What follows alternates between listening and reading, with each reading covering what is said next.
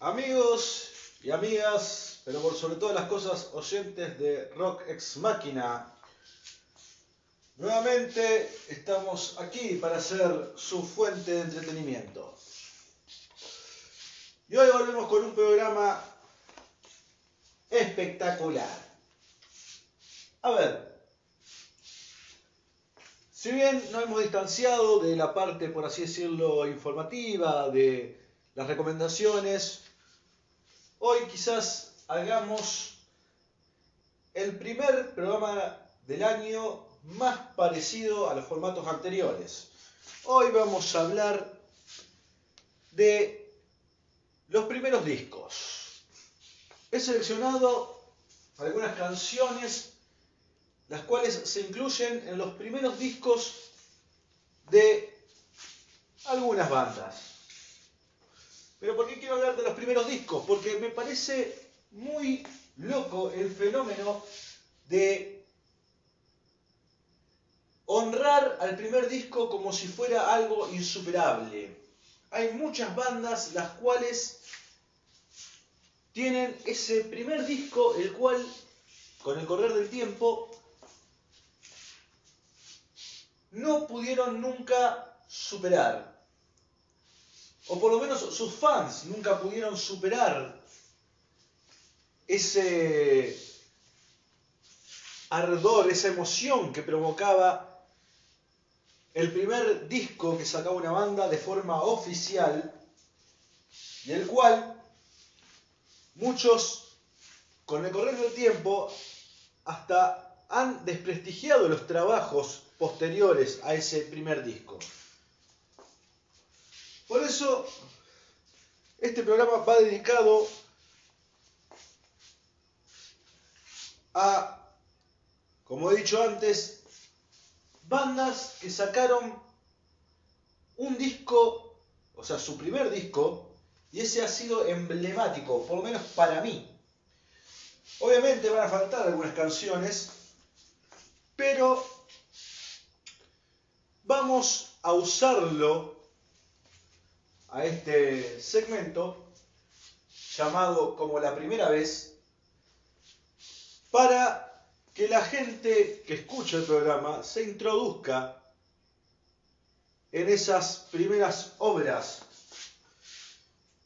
de bandas de rock a lo largo del tiempo. Sin nada más que decir, bienvenidos una vez más. Arrancamos con esto.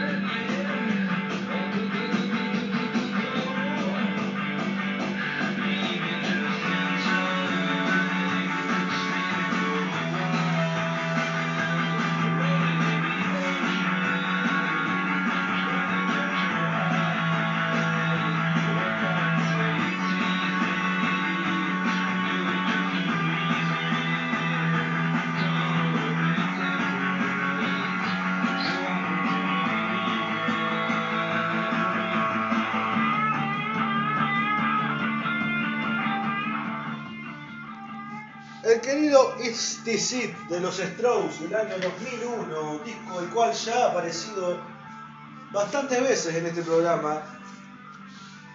Para mí es uno de esos discos que yo sinceramente no puedo superar. Para mí todo lo que hizo The Strokes después de ahí no llegó a, a igualar y quizás ni siquiera asomarse a esta obra. Cambiamos un poco el micrófono de locación para que se escuche un poquito mejor la música. Tengo un problema con los parlantes. Como decía, para mí este sí tiene ese lado garallero de los Strokes, ese lado más puro de los Strokes, ese lado donde podemos escuchar una banda compuesta por cinco integrantes, un disco guitarrero, un disco con canciones fabulosas. Lo que más resalta de este disco, a comparación de los otros, son las canciones. Las letras cargadas de un sentimiento juvenil bastante encantador. Siempre destaco la habilidad de Rubén Casablanca para escribir. Y si bien quizás en la cuestión lírica, Casablanca fue donde se fue superando, creo que este sí en lo musical es algo maravilloso. Y, lo cual también, eh, a diferencia de discos que venían después, como Rule of Fire, digamos, eh, perdón, Rule on Fire o em, The First Impression, Angels, Countdown to Machine, o The New Normal. Lo que tiene y lo que se destaca por encima de ellos, como he dicho antes, esa frescura juvenil, ese rock de guitarras. Y no es una locura pensar en que este sí puede llegar a ser el mejor disco de los Strokes, fuera de que hay muchos fanáticos que opinan lo contrario, por el hecho de que fue el disco el cual provocó una locura en el mundo por los Strokes. Muy bien, cerramos con este sit y vamos a pasar a otro gran disco. Vamos a ir a un lado medio grunge y vamos a escuchar a uno de mis cantantes favoritos. A un cantante sinceramente hermoso y por desgracia, como todas las bandas grunge,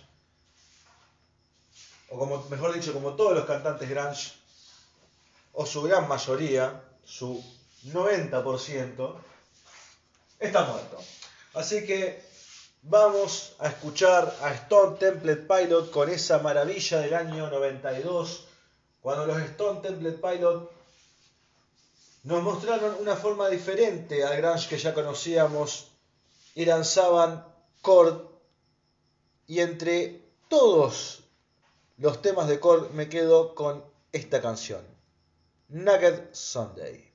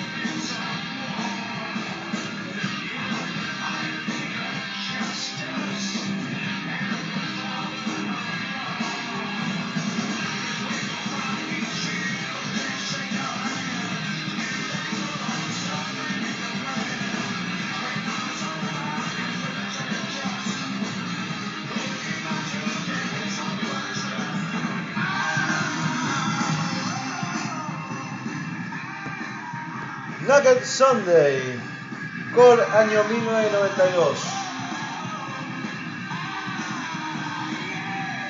Cuando armaba esta lista, ahora que hablamos un poquito de grunge, y obviamente terminaremos redondeando los primeros Pilot, cuando armaba esta lista pensaba también si debería incluir el TEM, pero mi verdad acerca de TEM es que prefiero al disco Versus, el segundo disco de Pearl Jam. TEM para mí es una obra maravillosa y para mí quizás es el mejor disco que tuvo Pearl en su historia.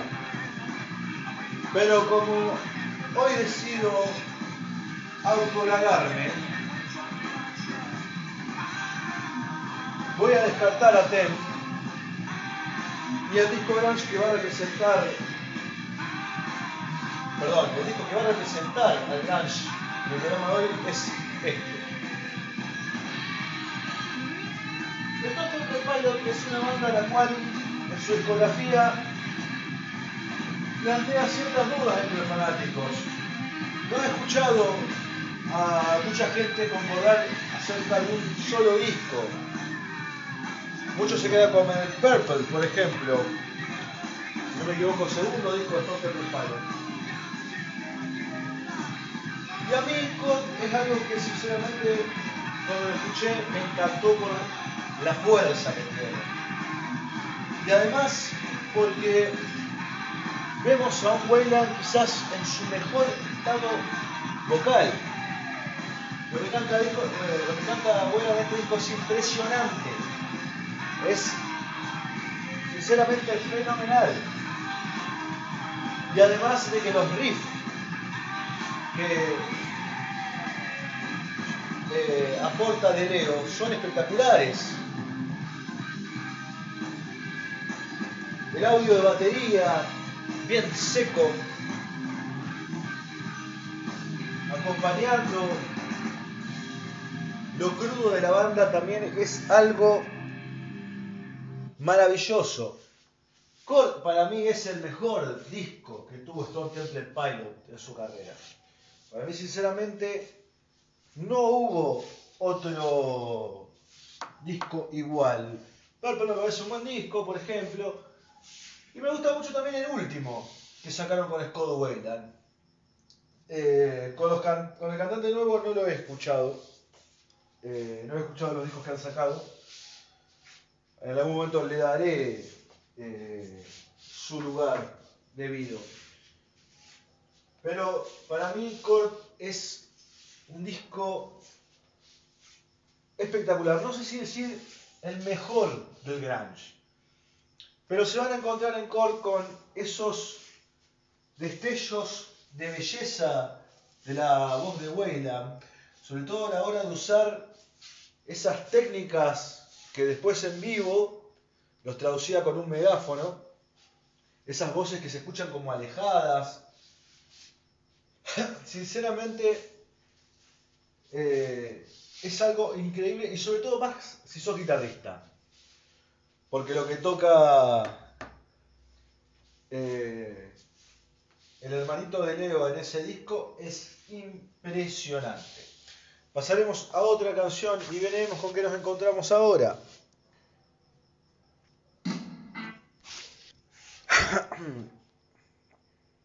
Bueno, tenemos el lado nacional.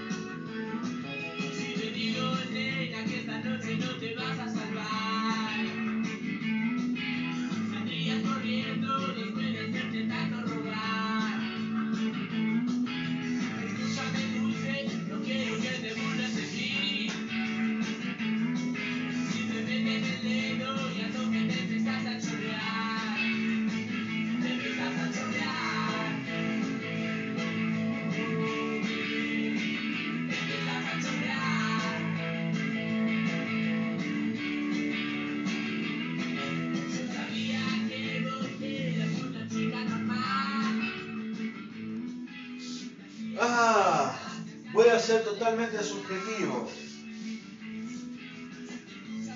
Para mí, El primer disco de Viejas Locas del año 1996 es algo fabuloso. Si hablamos de calidad compositiva, obviamente el especial para mí es un disco espectacular. Pero este disco tiene todas esas cositas que hacen que una banda me gusta. Canciones espectaculares. El sonido de guitarra bien stone, pero a su vez con esa impronta personal que tenía el Pollo Tolosa a la hora de tocar. Y además de que siempre fue algo muy loco, contextualizar viejas locas en las cosas que cantaban para lo que la época. Era sinceramente un flash, y lo fue hasta cuando yo empecé a escuchar eh, rock. Fue un flash, siempre lo he, lo he remarcado. Era muy loco todo lo que volvía a Viejas Locas. Hacer una canción como esta, una canción hasta paródica, por así decirlo,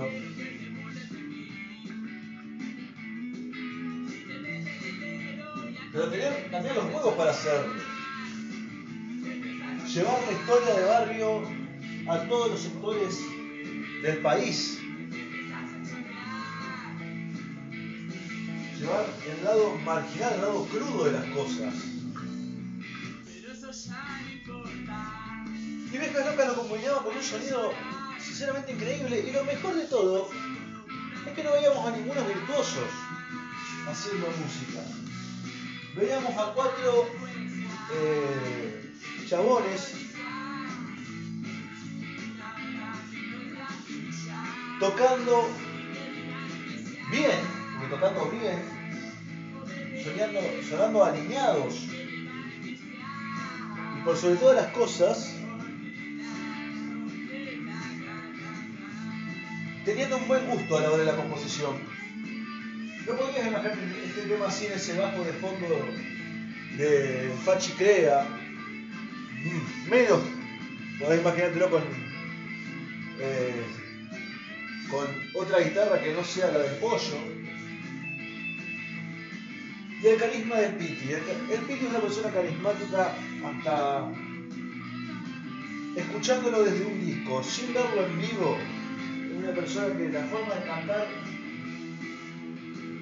tiene un sentimiento genial. Y no estamos hablando de un super cantante, porque ya todos sabemos lo que es el Piti Álvarez. Estamos hablando de un tipo que para mí es muy subestimado, por una parte, y muy valorado por otra. Los grandes artistas argentinos hasta como el flaco Espineta, lo han valorado, digamos, de una forma espectacular. Era muy difícil hacer lo que hacía Viejas Locas, yo creo. Es muy difícil es algo que no se vio nunca en otra banda del mismo estilo. Pero volviendo a este primer disco, dije año 96, no sé si es año 94, ahora estoy en duda, pero bueno, en algún momento lo corroboraremos. Igual ya hay un programa dedicado a viejas locas. Em, este primer disco para mí lo que resalta a comparación de los otros y para mí por eso tiene ese lado insuperable es que envejeció bien, envejeció bien. El sonido sigue siendo auténtico, las letras siguen representando lo que es el país en su máxima expresión. Hasta canciones como esta, te empezás a chorrear, digamos. Tiene un lado. Eh, un lado muy eh, argentino en la forma de, expresarlo a la hora de cantarlo y en las situaciones que se viven. En fin. Cerremos con el primer disco de Viejas Locas. Sigamos con este programa. Vamos a escuchar a The Darkness con ese maravilloso disco llamado Permission to Land del año 2003. Y esta canción que es espectacular.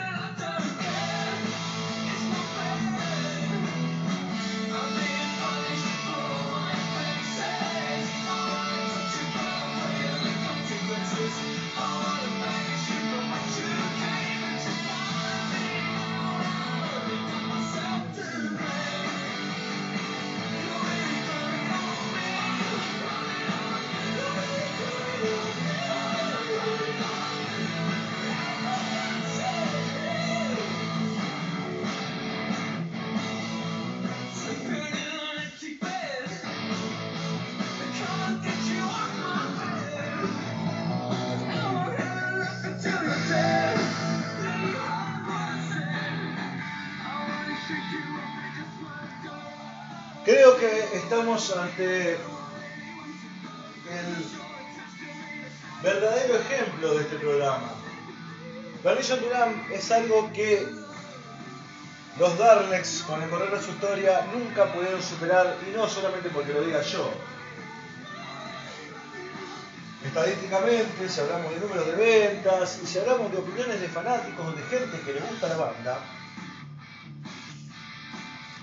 todos recaen en lo mismo.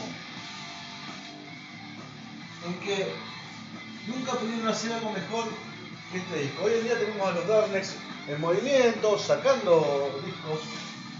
Hace poco sacaron uno nuevo, si no me equivoco, a principios de este año o finales del año pasado. Y sinceramente, eh, este disco es una hermosura. Es una canción buena tras otra. Son canciones que suenan actuales para lo que era la época, esto salió en el 2003.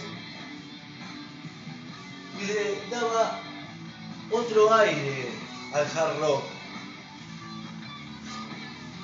Los Darnex salió para mí, para mí, como una parodia a las bandas de hard rock, porque todos tenemos la idea de la banda hard rock, onda ACDC. Hablo obviamente de lo estético y eh, en la imagen, rock duro, eh, muy machista, por así decirlo. Y sale de Darnex combinando el sonido de ACDC, de Led Zeppelin, con ese lado popero que tenía Queen, sobre todo la voz de Justin Hawking, y también de regalo de Chapa nos mete 10 canciones que son impresionantes, impresionantes. Black Shot, eh, Growing on Me, I Believe Little Thing Called Love, um, Give It Up, Friday Night, todas esas canciones que son una fiesta. Es un disco muy para salir a la noche. Es un disco muy para salir a la noche. Es ese disco cuando te salís de joda necesitas la música para, para saber que la noche va a ser buena. Bueno, este disco es eso. Recuerdo que hace menos de 10 años me fumé toda la discografía que hasta ahí había salido de los Darnes, estaba totalmente loco por The Darnes. Y este disco fue algo que me terminó gustando de arriba abajo. No, digamos, no pude desechar ni siquiera una canción de este disco. Una maravilla, Permission to Lance, año 2003. Y el tema Growing on Me, quizás para muchos el mejor de este álbum. Para mí uno de los mejores sin dudas. No sé si el mejor, pero uno de los mejores. Vamos con otra cosa.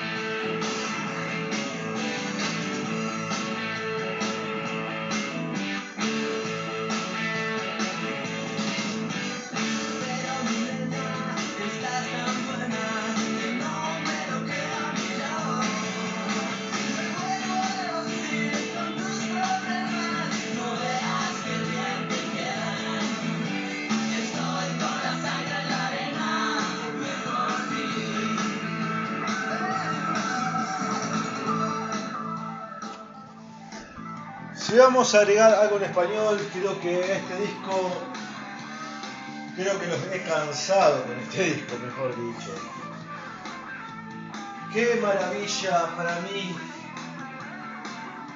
el mejor álbum de rock en español de la historia. El primer disco de los Rodríguez, Buena Suerte, esa maravilla,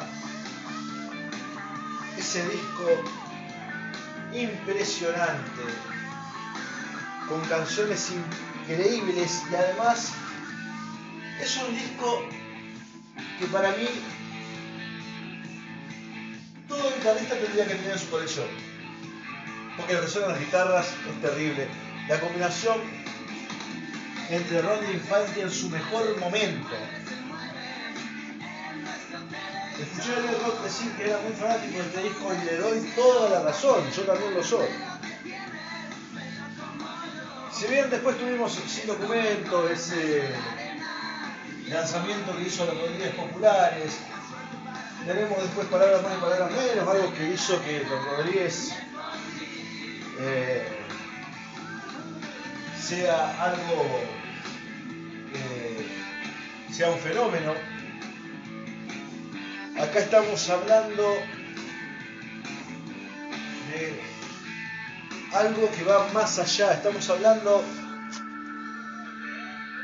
de unos Rodríguez muchos más, vamos a decirlo así, más yonkis. No tan preocupados por eh, la canción la canción, por así decirlo, de despecho, la canción lenta, sino haciendo letras las cuales reflejan eh, algo bastante loco, porque si estamos hablando de los Rodríguez, hablamos de una banda la cual nace en España con dos integrantes españoles y dos integrantes argentinos. Y Calamaro para mí eh, lo que cantaba, no sé si era más argentino que español, o sea, si estábamos hablando de un calamar que vivía en España. Pero también hay canciones las cuales, por así decirlo, no son de Calamaro, son de Infante, o Infante tiene que ver en la letra. Y también hay como que si hubiera una similitud. Sinceramente no estoy muy enterado de, de los años 90 en España, si bien me gusta mucho leer acerca de los procesos que llevan los países. Pero eso me resulta loco. Para mí había tanta química entre Infante, Calamaro y Roth. Después, bueno, tuvimos. Eh, creo que tuvieron dos bateros y tuvieron dos bajistas. Pero esos tres, sinceramente, para mí, entre ellos tres había tan buena composición. Y por eso para mí este disco llega a ser increíble. Vuelvo a decir lo que dije antes, para mí es el mejor disco de rock en español que hay.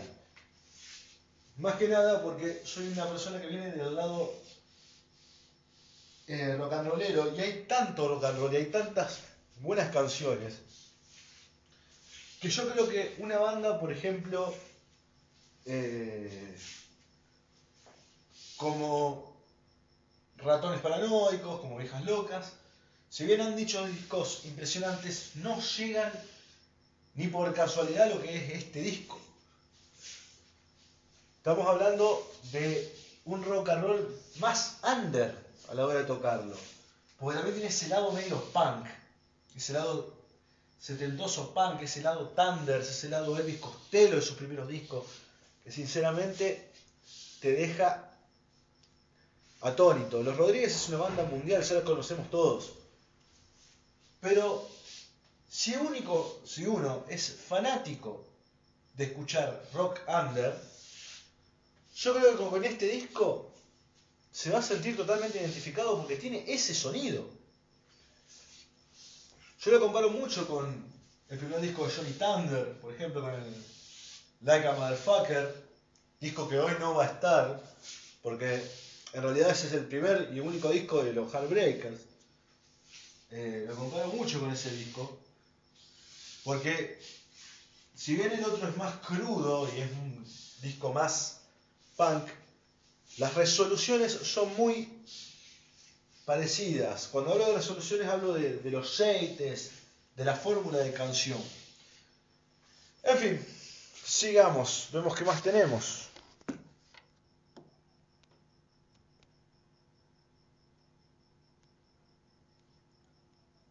Segundo, que chequeemos que esté todo bien con el tema del horario.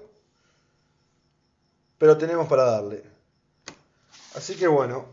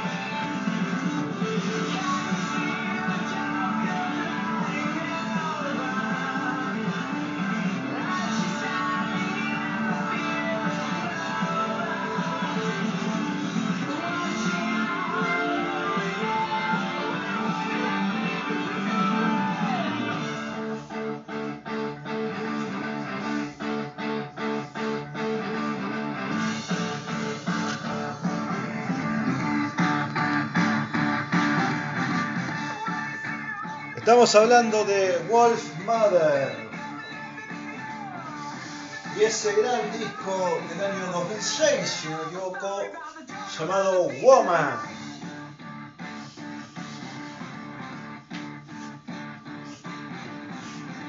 Al mismo tiempo que escuchaba The Darkness, estaba fascinado con The Darkness,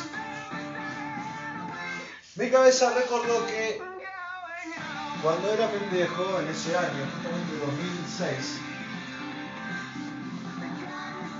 mirando los programas de música, había una banda que era muy similar a Alex Zeppelin. Y esa banda obviamente era Wolf Mother. Para mí Wolf Mother es algo increíble. Wolf Mother para mí fue, por así decirlo, la inspiración de todas estas bandas que tenemos ahora, como Greta Van Fleet, como Rival Sons, eh, como The Parlor More. Esas bandas para mí tienen mucho de Wolf Mother y quizás yo me esté yendo del carajo como es con esto, pero Wolf Mother para mí como que trajo el revival zeppeliniano. ¿Qué fue lo bueno? Que Wolf Mother se dio cuenta que después del segundo disco no podía seguir pelotudeando. A ver, amo a Rival Songs porque me parece una banda impresionante, la mejor banda de rock hoy en día. Pero Rival Songs es una banda, digamos que básicamente eh,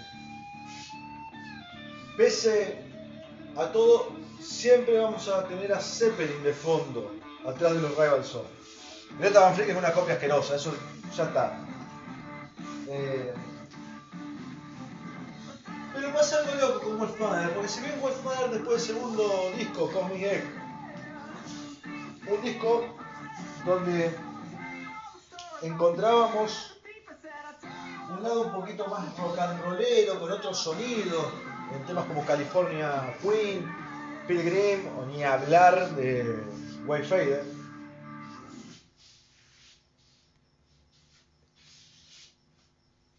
Si bien encontrábamos a unos Wolf Mother distintos a lo que era Woman, Woman para mí es un disco que es un Zeppelin del año 2000.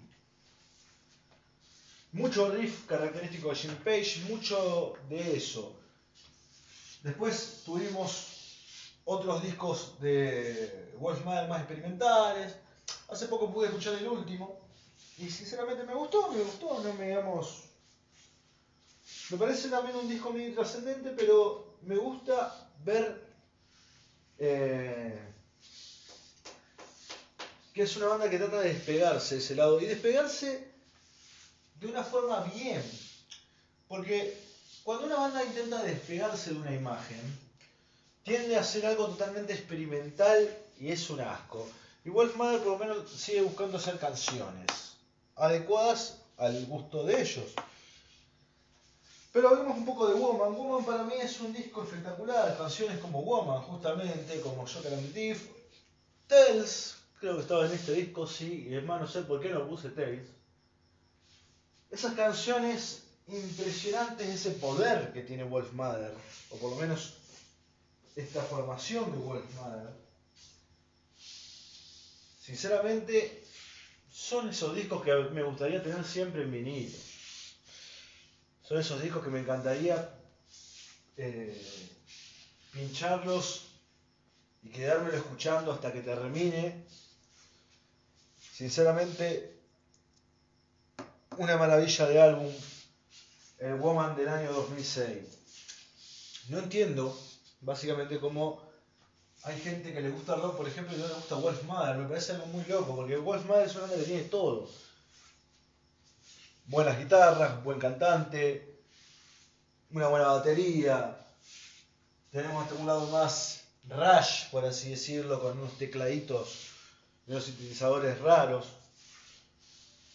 Medidos, y eso es lo, lo bueno, que están medidos, no, digamos, no, no, están empapados. Pero si alguien se quiere meter en ese maravilloso mundo que fue el Mother, yo siempre les recomiendo Woman. Cosmic Ella es algo, si bien es muy buen disco, pero es un discazo, es algo más eh, difícil de digerir. En fin, tenemos tiempo para quizás tres canciones más. Vamos a escuchar ahora esto que se viene.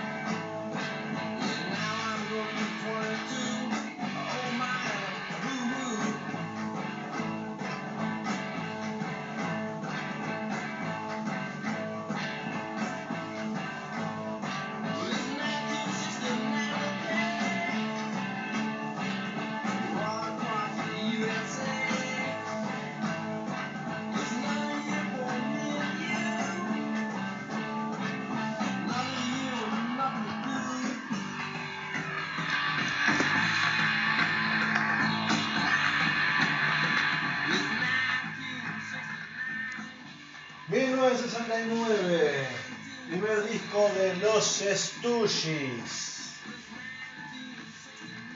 Qué cosa maravillosa de. Y qué genial este disco. Mi disco favorito. Obviamente si está en esta lista porque es mi disco favorito por sobre los demás discos que los Stooges hicieron. Para mí, a diferencia de Red Power o de Fan House, este disco tiene un lado más medido de los Stooges, suena mejor. No tiene guitarras tan camorreras. Y además tiene estas canciones que son como la marca eh, registrada de Stooges. Lo encontramos en TVH, lo encontramos con la Dog, obviamente hablando de la discografía en general, encontramos esta forma de hacer canciones de los Stooges.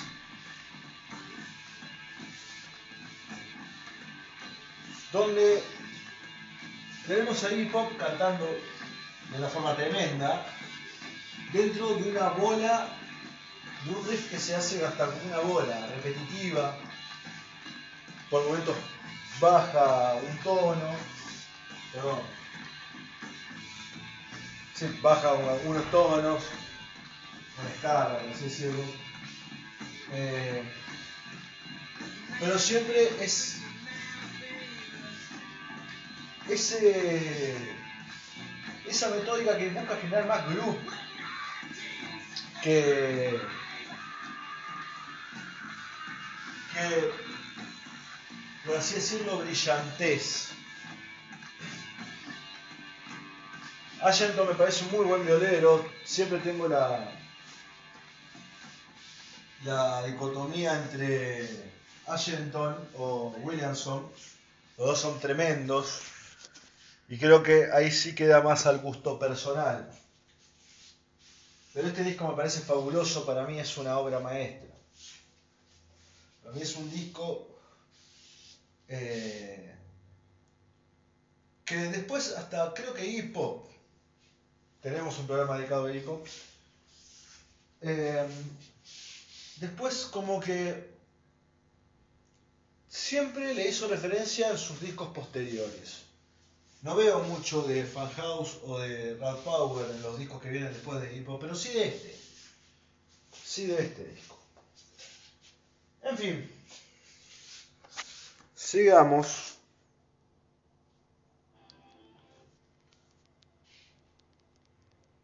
Vamos con esto. También, este para mí debe ser el mejor primer disco de la historia. Si dije que el de los Rodríguez era el mejor disco de rock en español, este, si hablamos de un primer disco, o sea, el primer disco que saca una banda, este es el mejor disco de la historia. Vamos con otra gran obra maestra.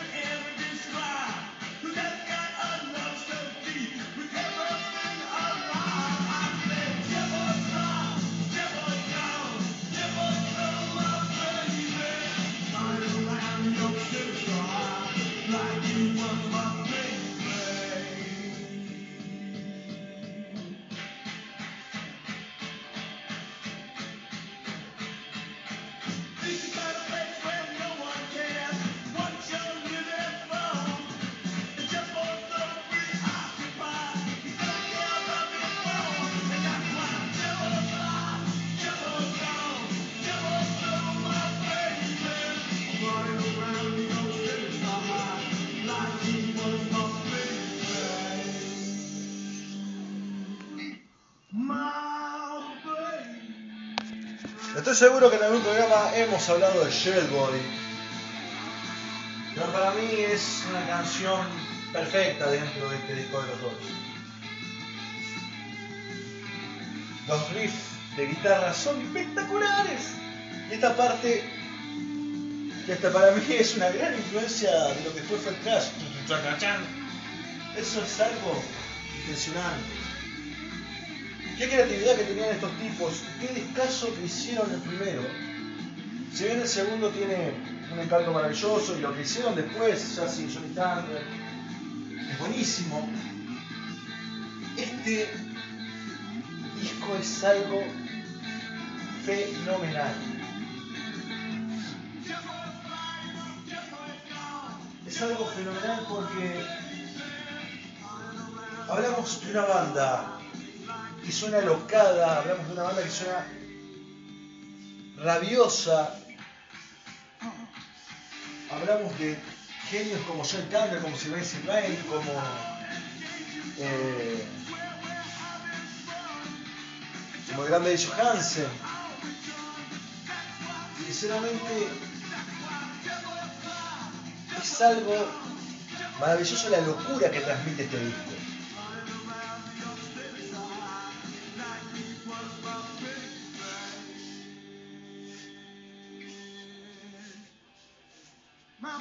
Canciones como Shadowboy, Personality Graces, obviamente, un himno, eh, Pills, Looking for a Kiss.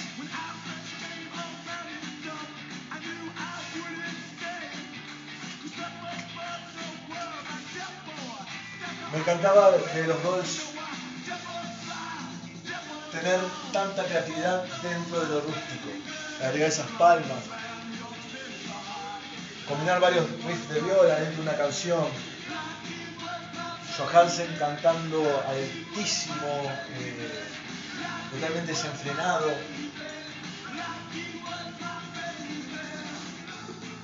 Y vuelvo a repetir, estos son los discos que hay que tener en la colección. Yo espero el día en el que más de un artista grosso se levante y reivindique este disco y que más gente pueda acceder a semejante belleza.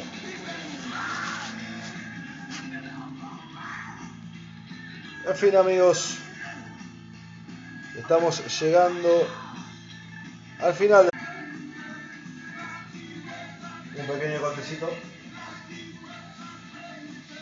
Llegando al final.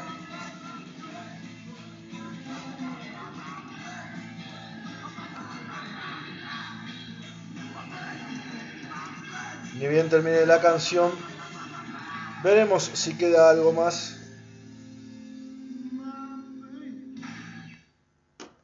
O ya terminamos. Ah, sí. Les voy a presentar el último gran disco que escuché. Y obviamente es el primero de una banda. Y después escuché los demás y no me gustaron. Pero yo con el gran tengo un sentimiento, perdón, perdón, no quiero ser, digamos, con el gran. Con el glam metal, con el Slither, con toda esa parte, tengo un sentimiento bastante, eh, por así decirlo, ambiguo. Es algo que por un lado me gusta y por otro lado me genera el rechazo. Pero en fin, terminamos el programa con este disco y sobre todo con esta canción. Un segundito. Ahí va.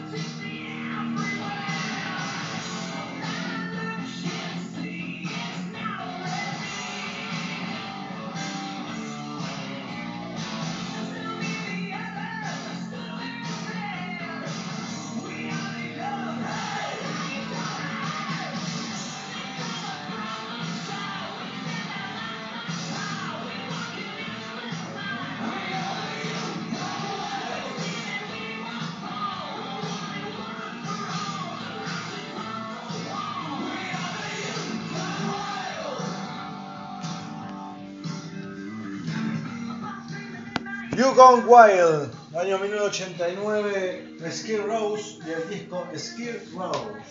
Sinceramente, como digo, es algo nuevo para mí. Es una banda a la cual yo no le he dado pelota porque lo que he escuchado me ha gustado. Pero el otro día decidí dar una oportunidad a este disco, al primero, y sinceramente me gustó mucho. Tiene muy buenas canciones. Obviamente, como he dicho, el Slicer, eh, gran metal, de esa parte gran ochentera, tiene un lado que para mí, digamos, básicamente, vamos hablando de esta forma, me chorrea grasa. No tolero esas guitarras totalmente pisteras, pero lo que me di cuenta es que, por lo menos, en guitarristas como Scotty Hill, hay una técnica rock and rollera la cual me parece fenomenal. Y además de que Sebastián Mach es muy buen cantante. Hay que admitirlo, hay que decirlo. Sebastián Mach es muy buen cantante. La verdad no tengo mucha idea de las canciones que han sacado Skid Rose sin él. Me gustaría después profundizar, no se encuentra mucho en Spotify. Eh, pero yendo a la comparación entre este disco y el que viene, viene después de este, segundo, no recuerdo el nombre, lo he escuchado, sinceramente no me gustó para nada. Le falta esto. Buenas canciones, canciones que generen emoción. Y You Don't Wild, eh, Life, eh,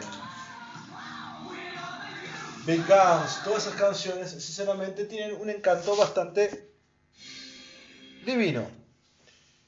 Así que bueno, cerramos este programa con Skid Row. Vamos con una breve conclusión, como hemos de hacer seguido antes de terminar. El paraíso de los primeros discos es un paraíso sinceramente fabuloso. Sinceramente es increíble ver cómo una banda parte de un lado y ver hacia dónde se dirige. Lamentablemente siempre que partimos de algún lado, ese impacto es tan grande que después volver a hacer algo mejor, yo creo que depende mucho por así decirlo, de la virtud que tenga uno. Ah, recontra poético. vamos a hacer, digamos, vamos, a decirlo mejor así. voy a hacerme el filósofo. A ver, hay bandas que han superado esa barrera, que han, digamos, eh, podido trascender fuera de su primera obra y que han, eh, por ejemplo, hecho cosas mejores. Se me viene mucho a la cabeza el primer disco de Kiss, y el, primer disco de Kiss para mí es un discazo, es increíble. Pero yo me quedo, por ejemplo, con Love Gone. Love Gone para mí es algo que fue mucho más grosso que el primer disco de Kiss. Es muy amado por los fanáticos de ese disco, por ejemplo, pero digamos, pero a colación de discos como Destroyer, Love Gone, eh, o Dynasty, o los Alive, que de atrás. Quizás me pasa lo mismo con Baby Revolver. Contraband para mí es un discazo, pero Libertad tiene algo eh, mejor eh, Cherry, una banda que no estuvo en este programa, por ejemplo, hoy, es una banda que para mí, por ejemplo, sacó su primer disco, el cual es espectacular, es impresionante, y después con el tiempo eh, no ha podido superar esa barrera. Black Crows es una banda que después de Shake Your Moneymaker tenemos eh, altos muy grandes como Sutter Harmony, Biosai, Amorica pero la gente se queda con lo que fue la salida de Jake Money Maker. Obviamente, estos discos no están en esta lista, porque como digo, hay discos que para mí me parecieron mejores. De Bach Cherry debería haber estado, pero sinceramente no me iba a dar el programa. Así que bueno, Eh, estamos terminando. Y lo único que voy a decir es lo siguiente. No sé para qué voy a decir algo más si hoy no tenemos muchas vueltas. Hablamos del primer disco, es así. No, lo que voy a decir es lo siguiente. Estoy analizando la posibilidad de mudarme a YouTube. Estoy viendo eh, cómo puedo hacer para que tengan este formato quizás en un lugar más cómodo para que lo escuchen. Eso por un lado. Segundo, ya hicimos un programa con primeros discos. Voy a hacer un programa después con discos, con segundo discos que fueron mejores que el primero. Y a su vez también pienso hacer otro programa con las primeras canciones, porque también es un fenómeno eh, que es muy loco. Generalmente siempre el primer tema es un tema que tiene que explotar todo en una banda de rock. Por eso vamos a hacer un programa, no importa qué disco sea, si el primero, segundo o tercero. Vamos a hacer un programa con esa primer canción de ese disco. Así que bueno, eso es lo que se viene. Amigos y amigas, espero que lo hayan disfrutado, espero que les sirva para adentrarse en algún camino musical. Y como siempre les deseo una muy buena noche sudamericana.